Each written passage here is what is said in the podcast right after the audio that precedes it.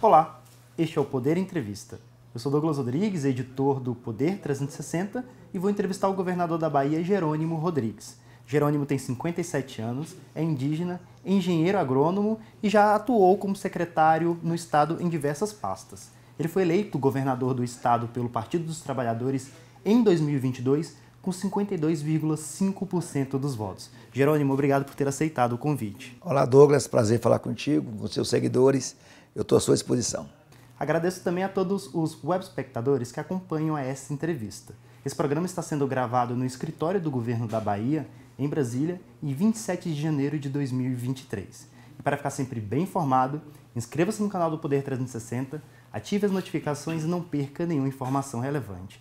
Governador, o senhor veio a Brasília para poder participar de uma reunião com o presidente Lula. Como que foi essa reunião? O que foi definido? Olha, Douglas, essa é a nossa segunda reunião com o presidente. Ali no dia 8 de janeiro, no final do dia, nós nos reunimos, os 27 governadores, e decidimos naquela mesma noite, naquele dia fatídico para a democracia brasileira. E ali nós tiramos alguns encaminhamentos é, enviar força policial para ajudar na Força Nacional, escrever um documento manifestando nossa solidariedade aos três poderes, mas também manifestando repúdio àquele tipo de atitude. Mas ali também nós demarcamos que nós viríamos no dia seguinte, no dia 9, nós pedimos uma agenda ao presidente Lula e ele aceitou de pronto é, para que nós pudéssemos vir aqui dar um abraço solidário é, à democracia em nome dos três poderes. E ali estavam o presidente Lula, a presidenta do STF e os dois presidentes das casas legislativas, do Senado e da Câmara de Deputados federais.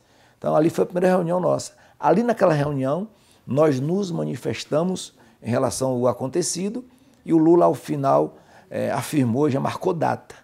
Até o final do mês, dia 27, a gente se encontra e dessa vez o objetivo é a gente já fazer uma reunião de trabalho como foi a de hoje. Fizemos uma reunião de trabalho, ele nos encomendou, pediu que nós trouxéssemos é, para cada estado três propostas de investimento. E regionalmente, os consórcios apresentassem também três propostas para a região. Quais foram as propostas? Nós fizemos hoje. Ontem nós nos reunimos, ontem à noite, na véspera, para nos prepararmos para discutirmos quais seriam as propostas. Então, posso dizer a você que as propostas regionais ficaram assim muito foi muito incisiva a presença de pedido de investimentos para infraestrutura. Então, aparece ali é, oferta hídrica, através, por exemplo, de, da transposição do Rio São Francisco, é, adução de água, é, o programa de cisternas. E depois a gente aparece muito fortemente também o tema da, de logística, de infraestrutura de, de transporte, de estradas, rodovias, ferrovias. É, nós do Nordeste destacamos, dentre essas ações, a, uma ferrovia, mas também posso destacar ali a, linha de transmissão. O Nordeste tem um potencial muito grande em energia renovável, eólica, solar, hidrogênio verde, mas nós esbarramos na transmissão para exportarmos essa energia dos nossos estados, da nossa região Nordeste, para todo o país e até para fora do país, nós não temos linha de transmissão suficiente. Esses últimos quatro anos é, ficou parada, totalmente parada, parado o processo de leilão para comercialização das, da, da linha é, de transmissão. Então, do, das regiões, foi muito forte isso. E destaco, no caso da Bahia, nós trouxemos o tema da segurança pública, é, a construção da ponte que liga Salvador, Itaparica e depois ao continente, Baixo Sul, Litoral Sul, é, e a própria ferrovia FIOL, como geração de emprego, como potencializar a produção de, do Oeste com grãos, com frutas. Agora, destaco aí é, que a gente teve uma, uma grata surpresa. O governador, o presidente Lula, foi acompanhado de cinco ministros. O Padilha apresentou uma proposta de relacionamento federativo. Então, nós vamos criar ambientes de diálogo permanente com o governo federal e nós estávamos sedentos disso sedentos. Quatro anos com o governo federal que não dialogou com o prefeito, que não dialogou com governadores, não dialogou com o parlamento. Portanto, a gente estava sedento disso. E o, e o Padilha, o ministro Padilha, apresentou uma proposta de relacionamento federativo. O ministro Rui Costa, da Casa Civil, apresentou também já um formato é, do desenho dos investimentos produtivos, dos investimentos estratégicos. É, é na verdade, não sei como o governo vai chamar, mas é um novo PAC. É possível que tenha outro nome, mas é, é uma linha de investimentos de infraestrutura nacional. O ministro Haddad apresentou um cenário da construção de uma política econômica é, de fortalecimento da economia brasileira e nós também ali dialogamos sobre a reforma tributária e colocamos ainda ali é, a questão fiscal como um prejuízo muito grande que os estados vêm sofrendo recentemente. E a ministra, o ministro Dino explicou é, do tamanho que ele bem dirige a, essa relação que houve, está sendo investigado, é, o governo federal bota um freio nisso e vai encontrar os financiadores desse processo para poder é, fazê-los pagar essa conta à democracia brasileira. E a ministra da, da Saúde apresentou as principais linhas é, de vacinação, é, de um mutirão de cirurgia que o país é, vem sofrendo com isso. Então, teve uma, uma fala do presidente Lula que demarcou muito a nossa energia, a nossa estima, para a gente poder realmente retomar o processo de desenvolvimento nacional. O ex-governador da Bahia, Rui Costa, atualmente, como o senhor comentou, ele é o chefe da Casa Civil. Como que essa relação pode ajudar o Estado? Olha, é um ministro nacional, ele vai fazer por todos os estados. Ele é uma figura, um homem de confiança do presidente Lula, inclusive na diligência destes, destes eventos como o de hoje. O ministro Rui Costa, ele apresentou, inclusive, uma, uma pauta é, de ações para os 100 dias conosco, desde Minha Casa Minha Vida, a área de educação, educação integral, alimentação escolar. Então, já apresentou uma pauta para a gente. E já ficou marcado reuniões de trabalho é, para a gente tratar bilateralmente é, os nossos projetos individuais de cada estado com o governo federal e também com a, as regiões. Então, ele vai ajudar bastante o presidente Lula. Agora, é claro, é um ministro baiano, nós vamos dialogar no limite que permite a ele é, fazer o papel de ministro é, nacional. Quando que o Lula deve visitar o seu estado? É, ele deve fazer algumas inaugurações do programa Minha Casa Minha Vida? Então ele já, ele já anunciou hoje que está ansioso para fazer as viagens aos estados e já está marcada a ida do Lula na Bahia dia 14 de fevereiro. Está, você está sendo um dos primeiros a anunciar isso aí agora. Ele vai a Santo Amaro da Purificação, na região é, recôncavo da Bahia, e ali a gente vai fazer uma entrega do Minha Casa Minha Vida. Dentre tantos os condomínios que existem paralisados, na Bahia deve ter aí uns oito ou dez, eles estão fazendo esse levantamento, já com 80%, 90% de, de, de, de dizer, construção. E nós, ele vai no dia, no dia 14 de fevereiro, ele estará entregando esse em Santa Amaro e vai relançar o Minha Casa Minha Vida.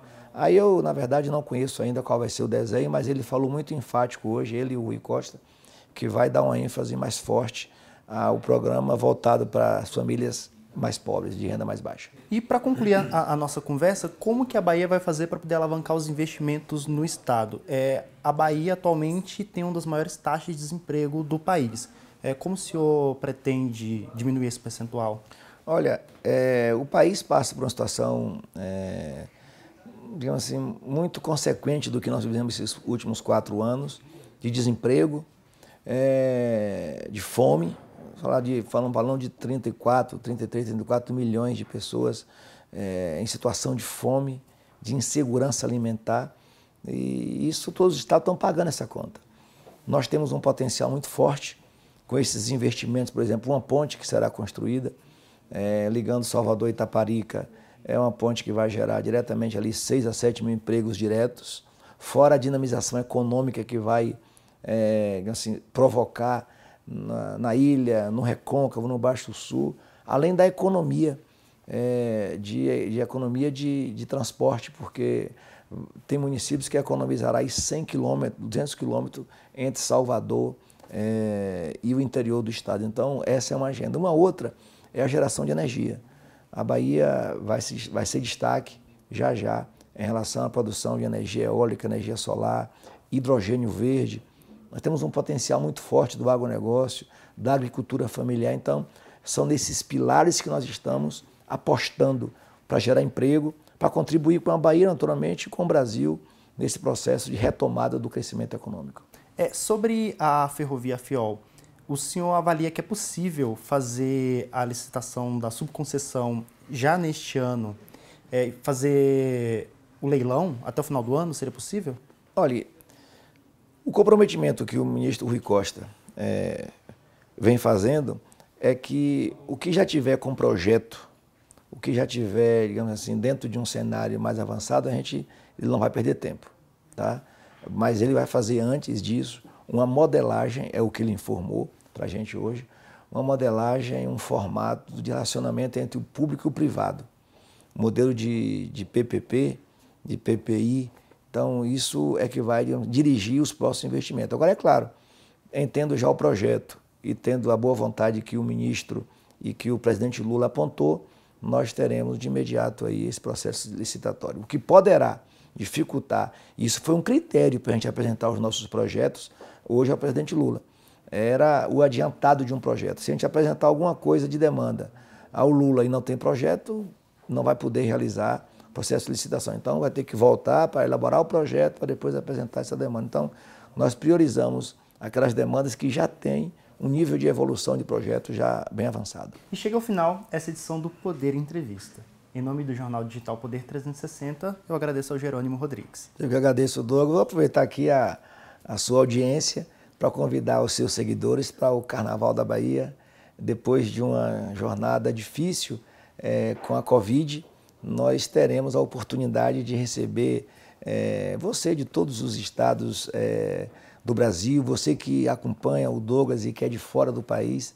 Nós temos uma programação muito, muito bacana, inclusive do carnaval tradicional no Pelourinho, é, bandas estratégicas importantes, cantores baianos que todo, todo o Brasil e todo o mundo gosta.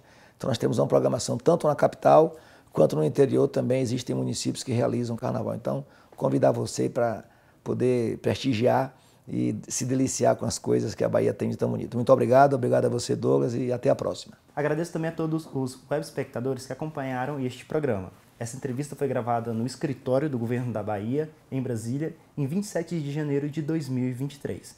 E para ficar sempre bem informado, inscreva-se no canal do Poder 360, ative as notificações e não perca nenhuma informação relevante. Até mais!